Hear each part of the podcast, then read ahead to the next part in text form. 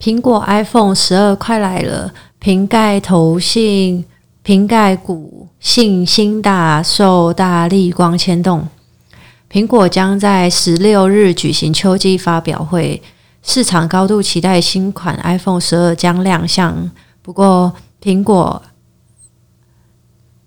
昨天的股价重挫六点七三 percent。呃，冲击苹果概念股今天全面开低，不过跌幅逐步收敛，族群信心受到股王大力光牵动。苹果官网宣布，将于台湾时间十六日凌晨一点举行线上新品发表会，预料将发表新款 iPhone 与其他的新品。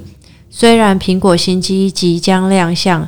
苹果昨天股价仍受到科技股进入沙盘修正潮影响，收盘重挫六点七三 percent，收在一百一十二点八二美元。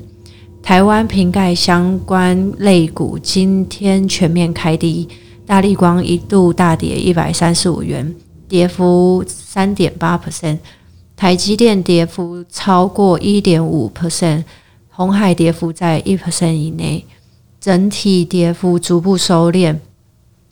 部分具题材个股逆势翻红，表现相对抗跌。法人表示，苹果股价今年以来大涨，对应台湾瓶盖股今年反而没有特别的表现。不少个股仍处于相对低档区，在跌空间有限。后续走势、实质业绩能否？所呈现观察重点。另外，瓶盖三台三王台积电、大力光、红海为为族群人信心指标。